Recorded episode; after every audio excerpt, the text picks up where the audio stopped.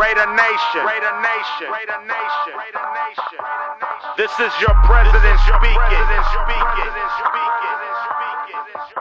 And I approve this message. Oakland Raiders, Oakland Raiders, Oakland Raiders. Just win, baby, win, baby, win, baby. We are the Oakland Raiders, Oakland Raiders, Oakland Raiders.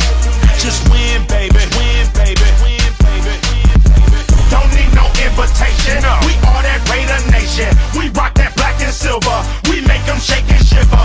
We make them reconsider.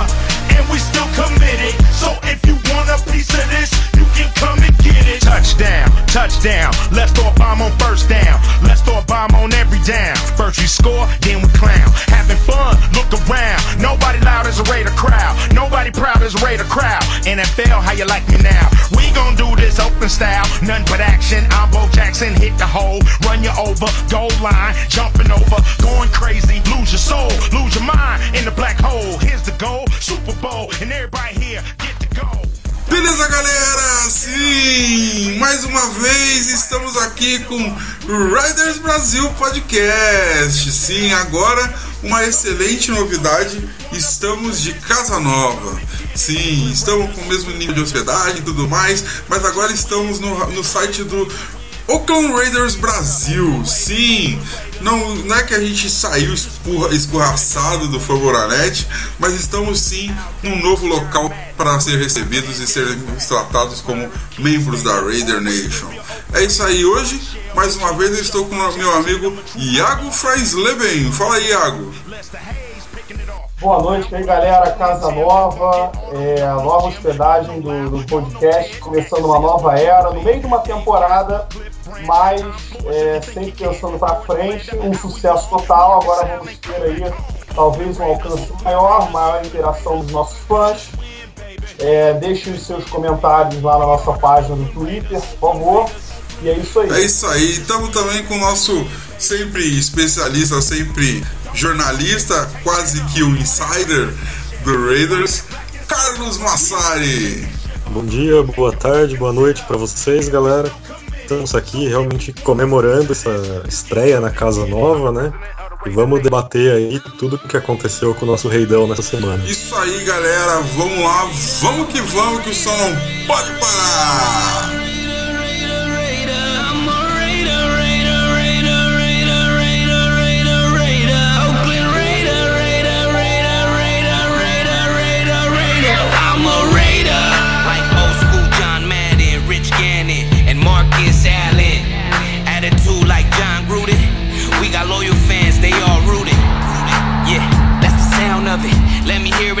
Show them how the town does it. When we come through, just win, baby, what we gon' do?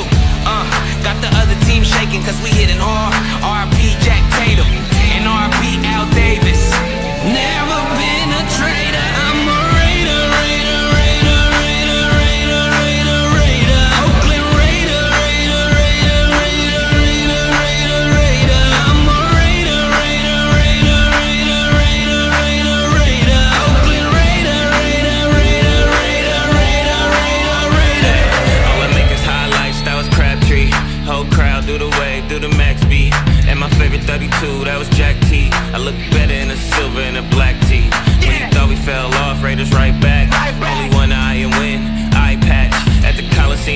Make the fire crack. All I make is hard hits like Khalil Mack.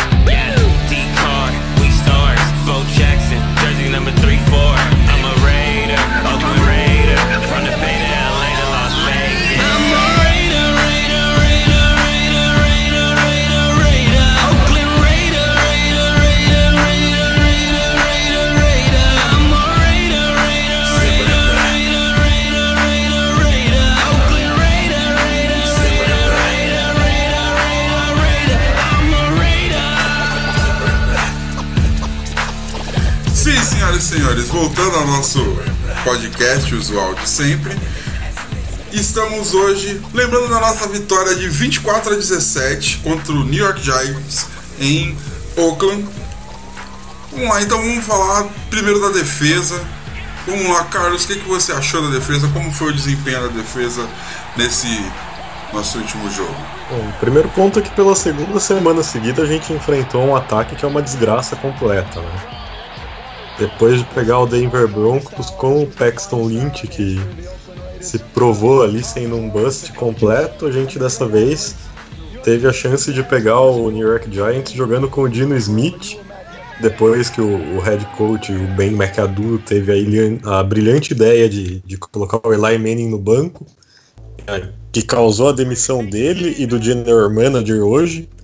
E já foi anunciado que no próximo domingo Eli Manning volta a ser titular, né? Ou seja, isso tudo só serviu pra gente poder enfrentar o Dino Smith e para quebrar a sequência de 210 jogos seguidos como titular do Eli Manning. É, esse ataque do New York Giants é muito ruim e isso facilitou muito o trabalho da defesa. Eles vinham de vários jogos sem conseguir anotar 20 pontos e mais uma vez não chegaram nesse número. A defesa começou o jogo bem, forçando três trend outs consecutivos e depois cedeu uma campanha bastante longa e acabou em touchdown. É, teve dois momentos ali muito bons da defesa, que foram dois turp sacks, um do Bruce Irving e outro do Kalen Mack, quando o Kalen Mack conseguiu roubar a bola do Dino Smith, arrancar a bola da mão do Dino Smith, forçando o fumble e impedindo que seria uma pontuação quase certa da, do New York Giants. É, a gente consegue perceber ali que existe alguma evolução com o John Pagano. Existem algumas coisas que estão mudando, principalmente no pass rush, que tem sido bem mais eficiente, mas ainda assim a defesa não, não me deixa confortável. É, a gente não, não teve nenhum teste de verdade, tanto o jogo da semana passada contra os Broncos como esse jogo contra os Giants foram contra dois ataques que são duas desgraças completas. Então a gente não pode afirmar que o time melhorou desde a demissão do Ken Norton Jr. Eu acho ainda que a gente precisa ter um teste de verdade para saber se a defesa continua sendo completamente horrorosa ou se a gente só teve a sorte de enfrentar dois ataques que são ali possivelmente os dois piores da NFL. Sim, sim, legal, legal. Iagão, fala você então, o que, que você achou? Deixa, deixa eu já aproveitar e já emendar uma pergunta para você. É, o Vitor Machado mandou uma pergunta assim: uma extensão contratual para o Navarro Bowman seria uma das prioridades para o Ra Raiders na próxima temporada, devido à melhora da defesa desde a sua chegada? Então, vamos lá. Falando da defesa, a gente enfrentou realmente dois ataques horrorosos com Denver e Nova York. E esse realmente esse presentão que a gente ganhou do McAdoo, que foi jogar contra o Dino Smith, fez toda a diferença. Ainda não fomos testados contra um ataque potente. Semana que vem, agora domingo, a gente vai ser. Que a defesa de Kansas City pode ser uma porcaria, mas os caras ainda tem o Kelsey, ainda tem o Tyreek Hill e todo o esquema do Andy Reid para confundir a nossa cabeça. Assim, a gente tirou vantagem do ataque deles? Tirou, óbvio. O BJ machucado, Sterling Shepard machucado, o Evan Engram jogou bem, fez um catch maravilhoso, talvez aí o melhor do ano em cima da gente. O jogo corrido deles não, não existe. A OL deles é horrorosa, aquele cabeludo lá, o Chad Wheeler, né? O cara que ficou pra marcar o Kalil Mack sozinho, sem nenhum Tyrande para dar um chip nele ou algum outro OL para bloquear. O cara passou mal o jogo inteiro. O cara sofreu muito, nem tocava no Mac. No strip sack, então, o cara não chegou nem a fazer o punch, né? Aquela pancada inicial que o OL dá no jogador de linha defensiva, ou no cara que está habilitando. Então, é, realmente nossa defesa foi ajudada por um ataque horroroso, assim como na semana passada. Agora, não é, não, não convence, né? Não tem jeito, o, aquele, lance lá que o, é, o Red Nelson tentou pegar o, o wide receiver deles e o Red Nelson meio que desacelerou na sideline. Não sei se vocês estão lembrados, né? foi no terceiro quarto. O cara fez a recepção, quebrou o tackle ali do Sean Smith, que também marcou mal pra caramba essa jogada. Nunca vi, o cara tem uma, uma asa enorme, o cara tem dois metros de envergadura não consegue defletar uma bola com o receiver baixinho. Mas o Red Nelson ficou tanto quanto hesitando de ir pra cima do tackle. Eu tenho pra mim que tá velho, que a idade dele já passou, que ele não tem mais velocidade para nada. Ele é um cara que, ok, sabe o playbook, tem os instintos, sabe marcar, mas o cara sem velocidade vai apanhar o jogo inteiro. Então, assim, não foi o suficiente para avaliar a defesa. Até o Dexter McDonald teve um jogo bom. Para vocês terem noção, até o, o nosso pior corner aí teve um jogo bom. Resolveram poupar o David Emerson para o jogo contra, contra Kansas City, se bem que ele já apanhou muito contra Kansas City, mas tudo bem. Vamos lá. É, então, não foi um teste, foi, vamos dizer assim, fácil para a defesa. Agora, tem que considerar que o Khalil Mack é um jogador especial.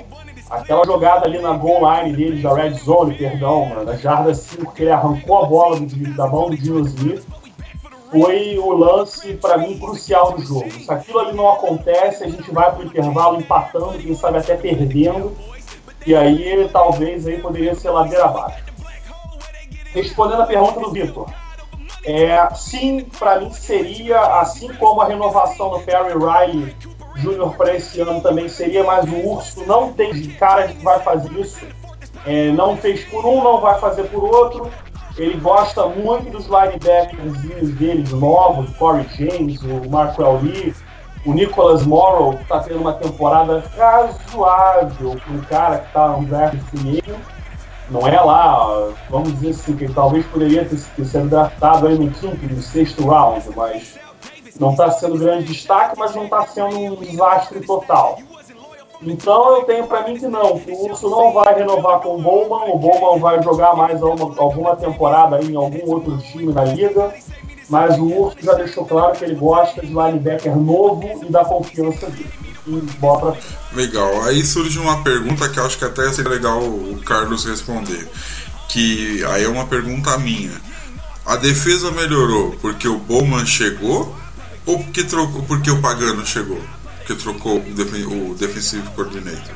É, eu acho que é mais pelo Pagano, cara. O Bowman, ele estreou naquele jogo que a gente ganhou de Kansas City, né? E ele estreou muito bem naquele jogo, mas depois ele fez parte do desastre defensivo completo que aconteceu contra Buffalo, contra Miami, contra os Patriots. Ele fez parte de tudo isso daí, não estava fazendo uma, um grande impacto. É, eu não sei nem dizer se a defesa melhorou por causa do Pagano, é o que a gente está dizendo. A gente vai descobrir isso no, no domingo. É, não dá pra gente dizer ainda se a defesa melhorou ou se o que aconteceu foi simplesmente que a gente enfrentou dois ataques horríveis. Vamos ver o quanto a gente vai conseguir fazer contra a defesa dos Chiefs no domingo. E aí a gente tem essa resposta. Tá. É, tem mais uma pergunta aqui, te juro que é a última da defesa. E aí qualquer um dos dois pode responder. A Jéssica perguntou do, do grupo do WhatsApp se o que aconteceu na, com, a, com a mudança de comando na defesa foi uma mudança tática ou de postura dos jogadores? Tá, vamos lá. Tática. É, não foi grandes coisas, mas a gente dá para ver que alguns looks ali, pre-snap, melhoraram. Teve inclusive um, GIF aí que o, que o foi o Ted Nguyen botou no Twitter lá, o coach lá do, de Oakland, ele mostrou geralmente uma foto em que a gente tinha quatro jogadores em pé na linha de scrimmage e só os dois edges estavam em posição de pass rush. Era uma, obviamente, uma terceira para longo, né? Uma situação óbvia de passe e na hora H a gente só beitou um e caiu um outro para trás. Então tem um design um pouco diferente, mas em termos de motivação eu não vejo, porque vamos lá, o Ken Norton Jr. era é, querido pela galera. Então o que, que o Pagano tem que o Ken Norton não tem em termos de motivação? Nada. Eu acho que o Pagano veio para mudar aí o X e a bolinha. Legal, legal. Carlos, aproveitando, é, esse último jogo eu percebi que a defesa tá jogando num 4-3. Se eu estiver falando merda, você me corrija logo. Mas assim, é, isso era, tava sendo assim nos outros jogos? Tava jogando 4-3 também? Ou, ou, ou não? E, e, eu vi que no começo do jogo o, o o Kalil Mack ele estava jogando mais pelo meio, que nem você tinha até comentado no, no nosso último podcast, depois ele voltou a sofrer muito pelas pontas. Estou falando besteira ou foi isso mesmo? Ou, só para complementar o raciocínio para a resposta da pergunta? Não, cara, você não está falando besteira não. É... A defesa dos Raiders tem jogado no 4-3, mas isso faz muito tempo já que, que a defesa dos Raiders é majoritariamente 4-3. Às vezes rola um outro snap que, que é diferente, mas na maior parte do tempo, desde os tempos do Ken Norton Jr., desde antes, a defesa joga principalmente no, no 4-3. E sobre a questão do Mac, uma das mudanças táticas que, que o Pagano fez, que dá para perceber constantemente, é que o Mac ele não tem aliado num lugar só. Ele tem variado muito que lugar que, que ele aparece. Às vezes ele tá no meio, às vezes ele tá no edge, às vezes ele tá até um pouco mais recuado. O, o Pagano tem conseguido brincar bastante com a posição do, do Keiro Mac, tentando com isso confundir a linha ofensiva, né? Você não tem como preparar um double team para cima do, do Mac sem você saber aonde que ele vai estar tá alinhado. Então isso deixa um pouco mais difícil a vida da linha ofensiva e ajuda a liberar tanto o Mac como todos os outros jogadores ali. É, a maior mudança da defesa nesses dois jogos foi o crescimento de produção do Bruce Irving e do Denico Alto. Eles têm, se eu não me engano, o Bruce Irving tinha dois sacks e meio em dois jogos com o Ken Norton Jr. Ele tem três sacks em dois jogos com o Pagano. Então ele cresceu muito de produção com, com essa mudança. Isso tem a ver com as mudanças táticas feitas pelo Pagano. Tanto que ele. essa variação do posicionamento do Kelly Mack, como com alguns looks de blitz, algumas ameaças de blitz que ele manda e depois recua, às vezes, então ele tem tentado aí é, facilitar bastante a situação do pass rush que estava muito ruim com o Ken Norton Jr. E eu acredito que tem funcionado bem. Legal, legal. Então definitivamente não tem muito essa questão do, do psicológico dos jogadores, é muito mais assim, tática mesmo. Eles estão, ele agregou um, uma, um playbook mais elaborado ou só uma mudança de caminho. Beleza? Então essa foi a defesa e agora vamos pro ataque. Derek low snap. Derek looking. Derek, Derek at a lob for the end zone for Crabtree. Did he get both feet down? Touchdown!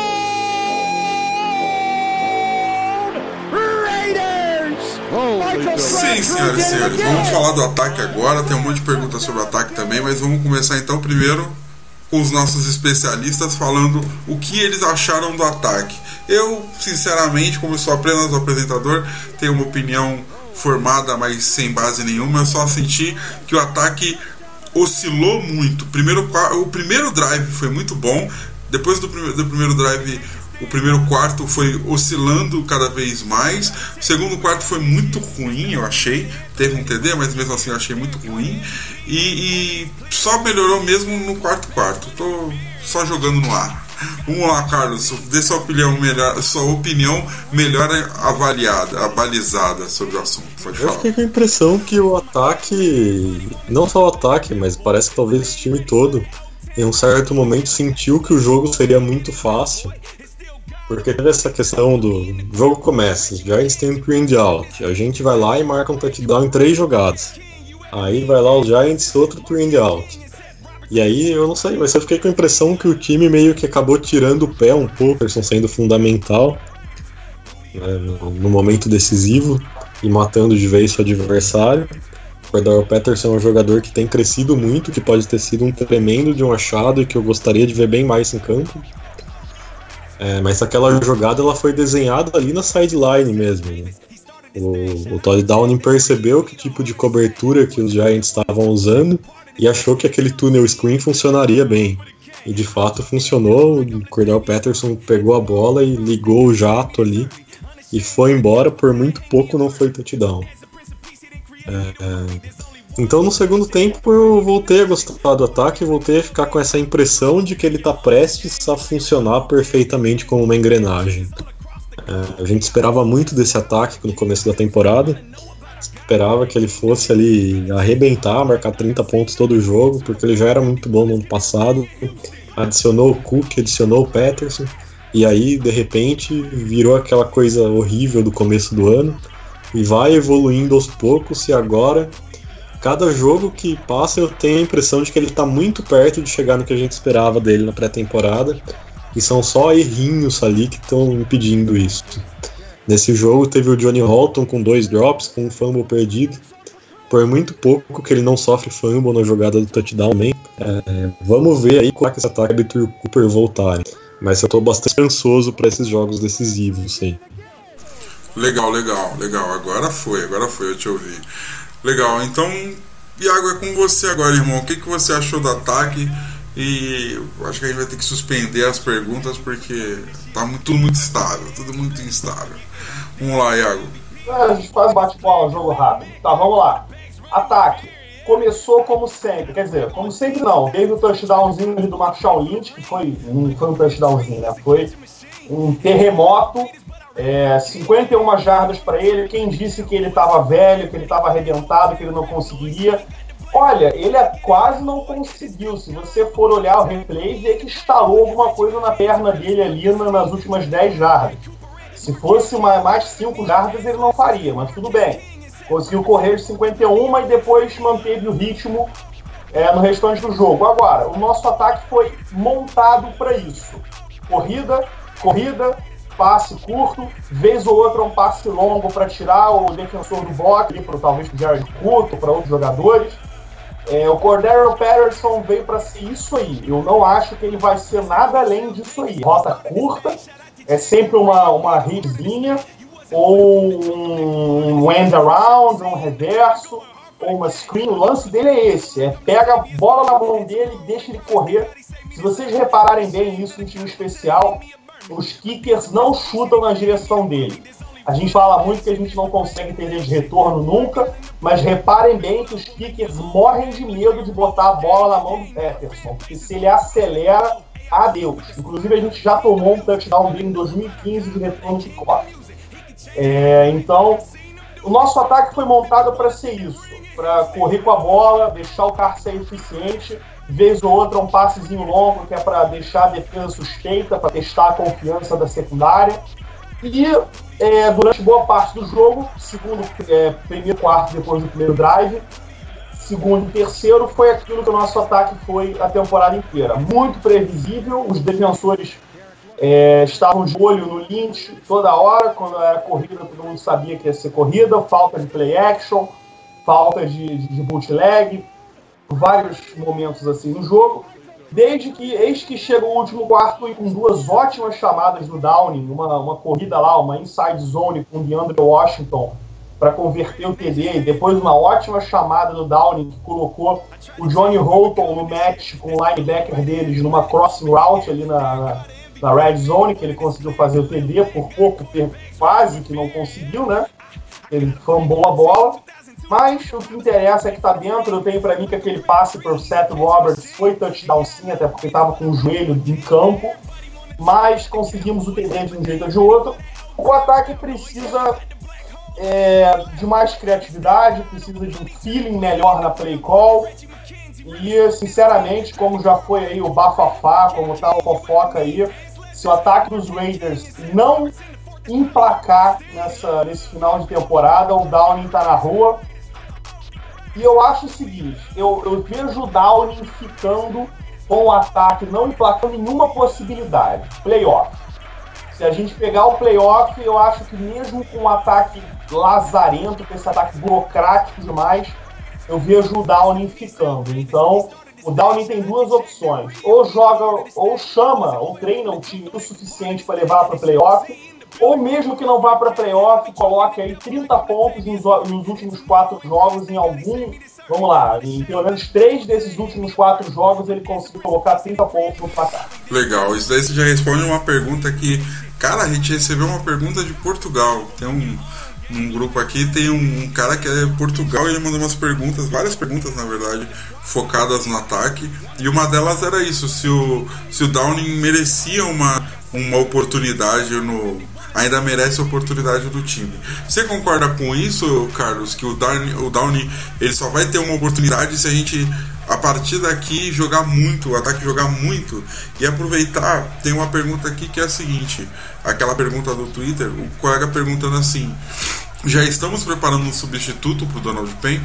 Eu acho que o Downing ele tá melhorando. Ele era muito cru para ser coordenador ofensivo quando a temporada começou. E por isso ele sofreu muito, mas eu vejo a cada jogo plano de jogo melhor. Parece que, que ele tá aprendendo. Coisas que ele errava muito no começo, ele não tá mais errando. E eu vejo que é muito mais erro de execução do que de, de planejamento que impede que esse time coloque muitos pontos no placar. Vamos ver o que vai acontecer nos últimos quatro jogos. Vamos lembrar que o melhor jogo do Downey como coordenador ofensivo foi o jogo contra o Kansas City Chiefs, que foi um jogo que foi ali, teve de tudo, né? Teve end around, teve flip flicker, teve vários passes longos. O Carson tentou acho que uns 10, 15 passes que viajaram mais de 20 jardas no ar. Então eu tô bastante curioso para ver se esse plano de jogo vai aparecer de novo no domingo. É, sobre o Donald Payne, teoricamente sim, mas ao mesmo tempo não, né?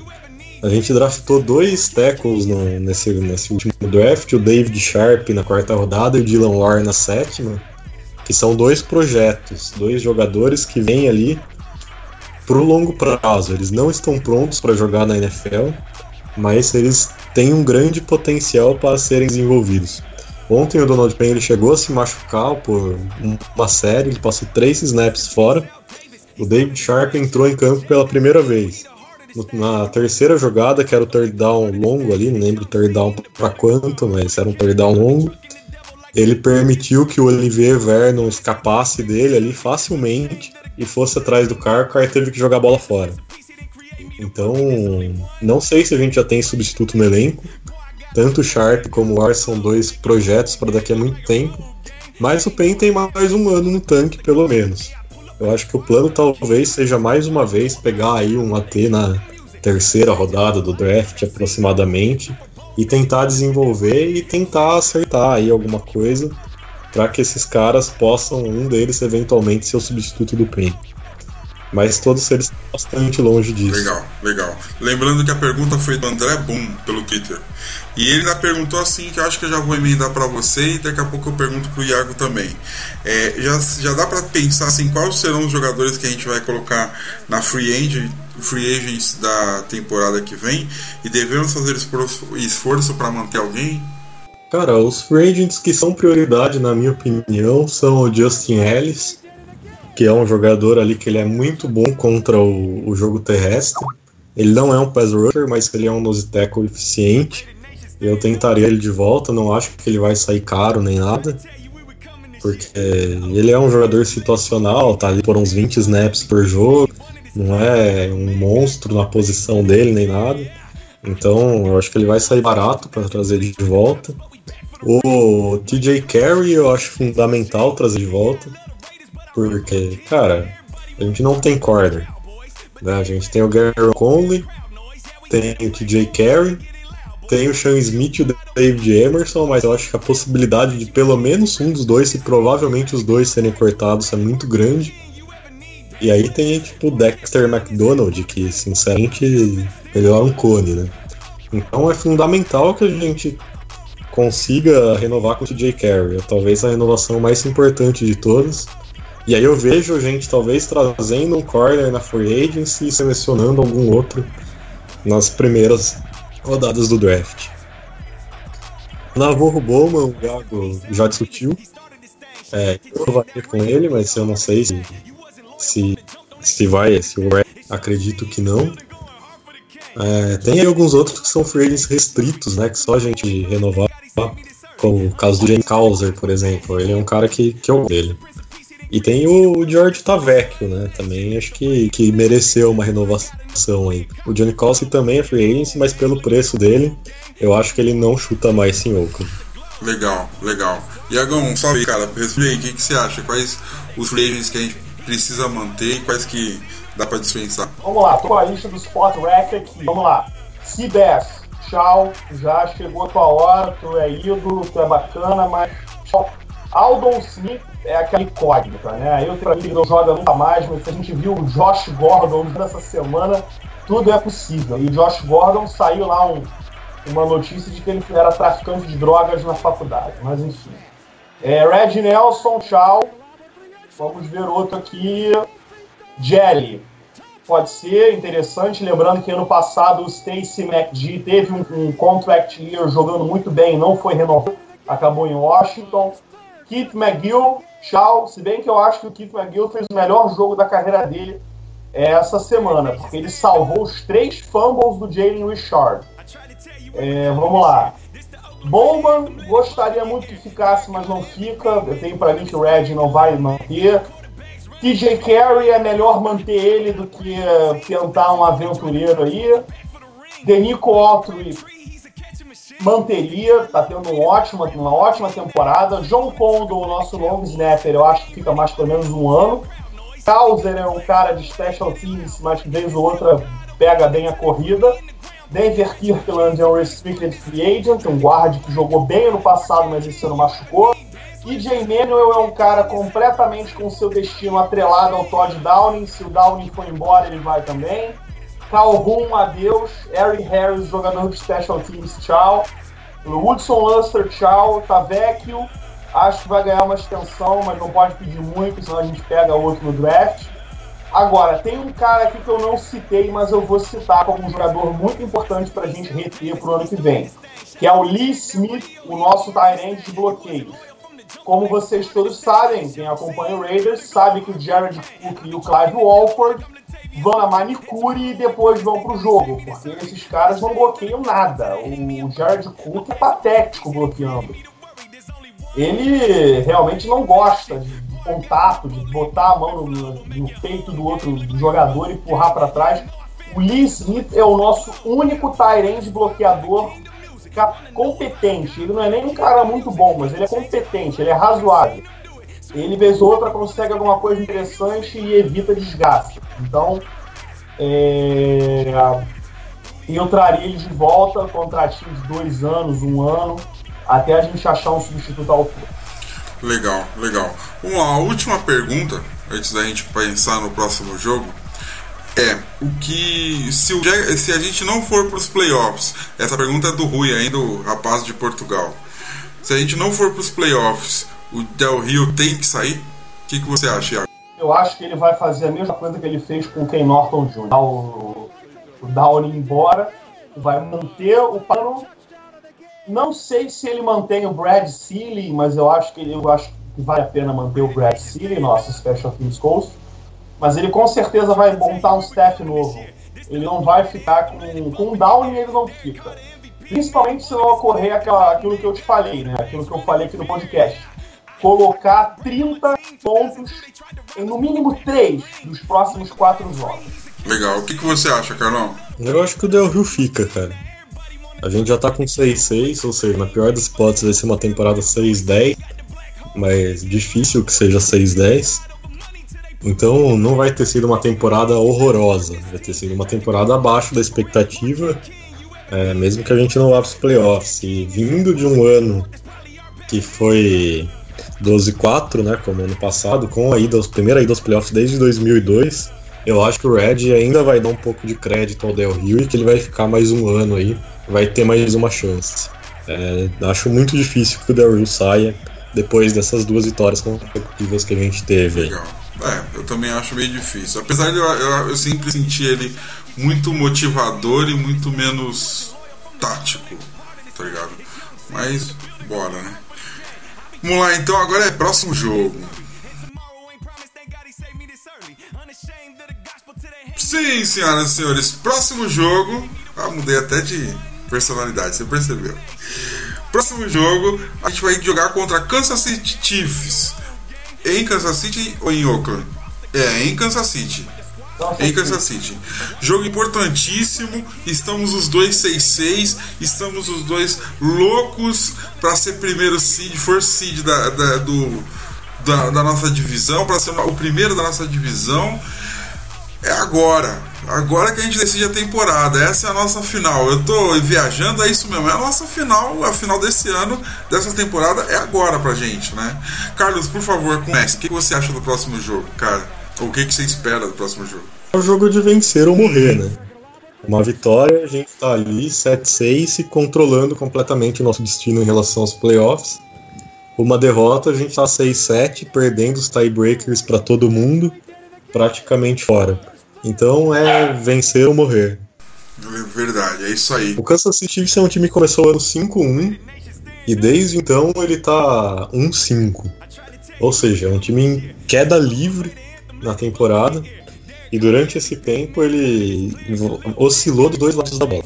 Se você pegar os últimos três jogos do, dos Chiefs, você vai ver aí que eles perderam pro, pro New York Giants por 12 a 9. Eles perderam um jogo para Buffalo, que eu acho que foi por 19 a 14. Ou seja, foram dois jogos que, que o ataque jogou muito, muito mal. Muito mal mesmo. Inclusive chegou a se pedir que o Alex Smith fosse pro banco e que o, o Patrick Mayholmes assumisse né, o calor. E a defesa segurou, mas mesmo assim não foi suficiente. E aí nesse domingo foi completamente o contrário. Eles, eles perderam por 38 a 31 para o New York Jets. Um jogo que o Alex Smith jogou muito bem. Lançou três touchdowns, quase 400 jardas e a defesa foi horrível. Qual vai ser a versão que a gente vai encontrar no domingo, eu não sei. Mas contra a gente no jogo de Oakland foi um tiroteio. Acho que a maior possibilidade é que isso se repita. O detalhe é o seguinte: é, o ataque dos Chiefs começou o ano sendo extremamente explosivo, colocando pontos ali sem parar, e depois caiu demais de rendimento.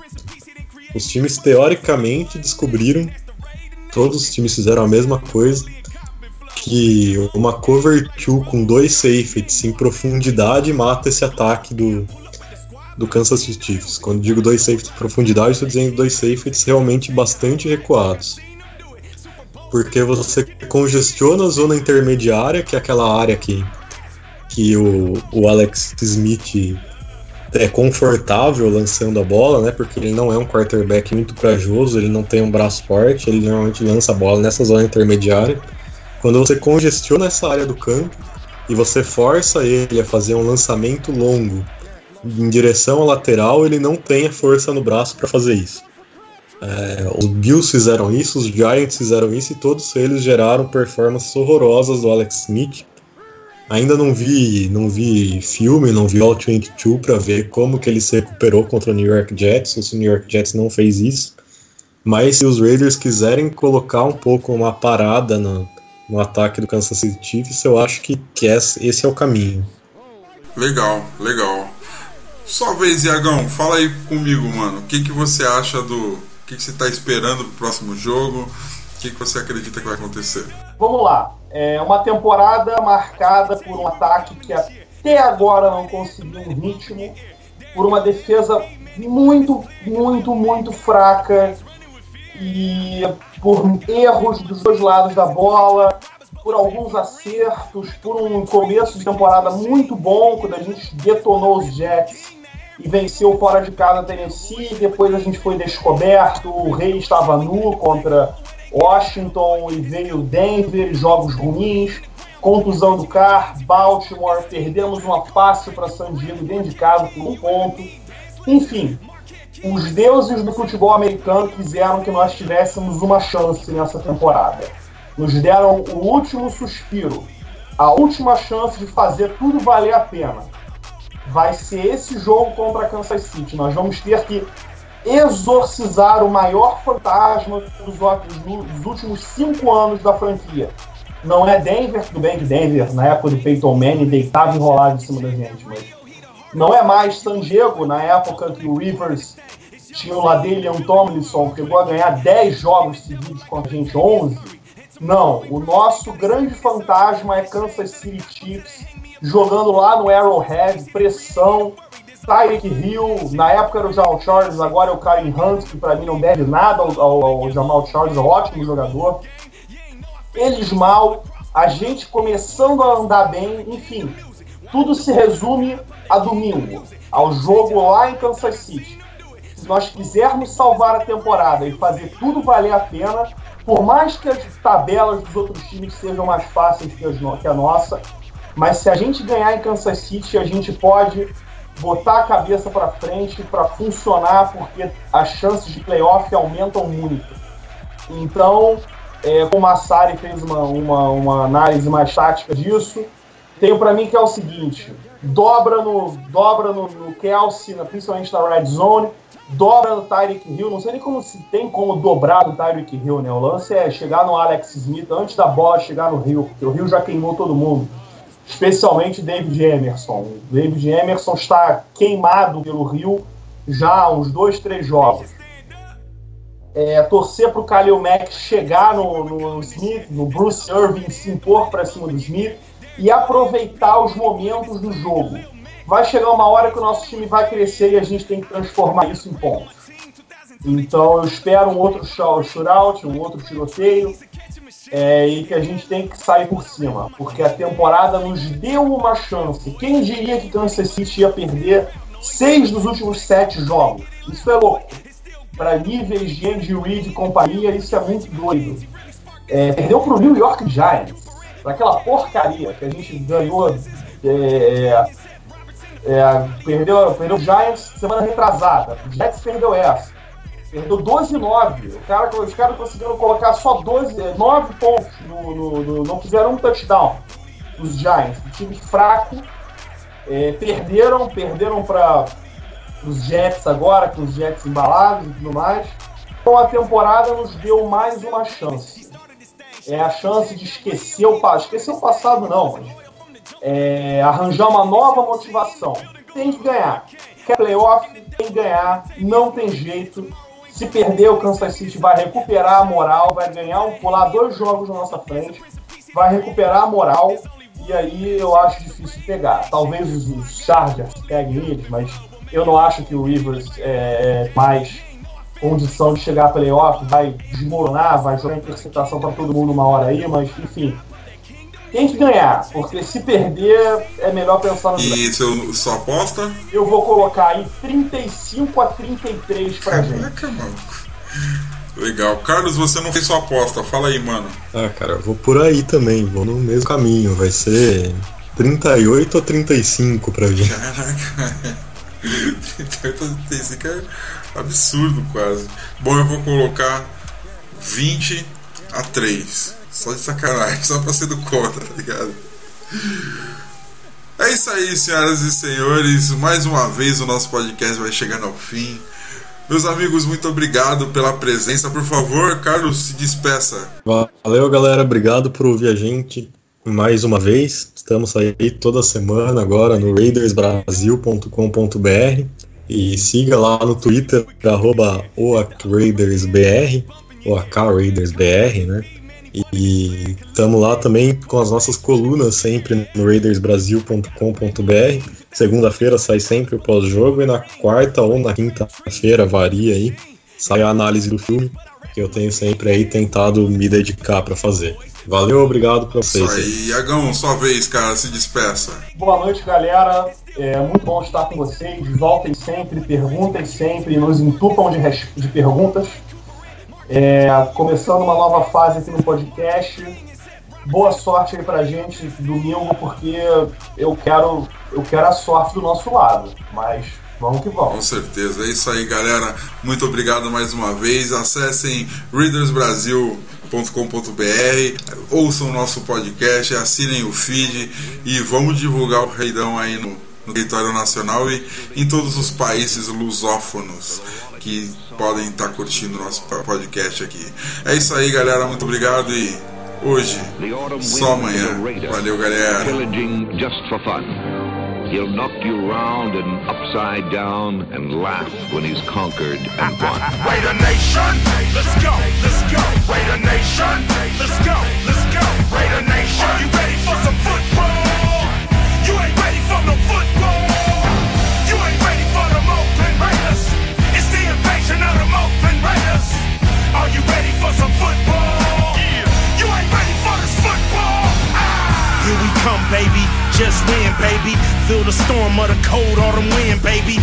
It's the Oakland Raiders. Get your mouthpiece. You in the black hole with the black beast. This ain't black gold, this is black silver. Commitment to excellence, we deliver. And we'll play past regulation. It's the invasion of the Raider, Raider Nation. Let's go, let's go. Raider Nation. Let's go,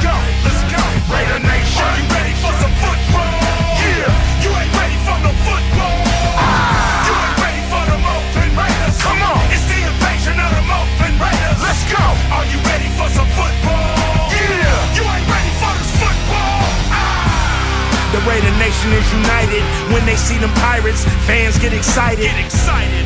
The opposition get quiet when I hit the field with my eye patch and my shield. The silver and black will attack, will attack. Are you ready for some football? The silver and black will attack, will attack. Are you ready for some football? Raider Nation, let's go, let's go. Raider Nation, let's go, let's go. Raider Nation, let's go, let's go. Raider Nation, let's go, let's go. Raider Nation, we are, we are. Raider Nation, we are, we are. Raider Nation, we are, we are. Raider Nation, we are, we are. Raider Nation, just win, baby. Just win, baby.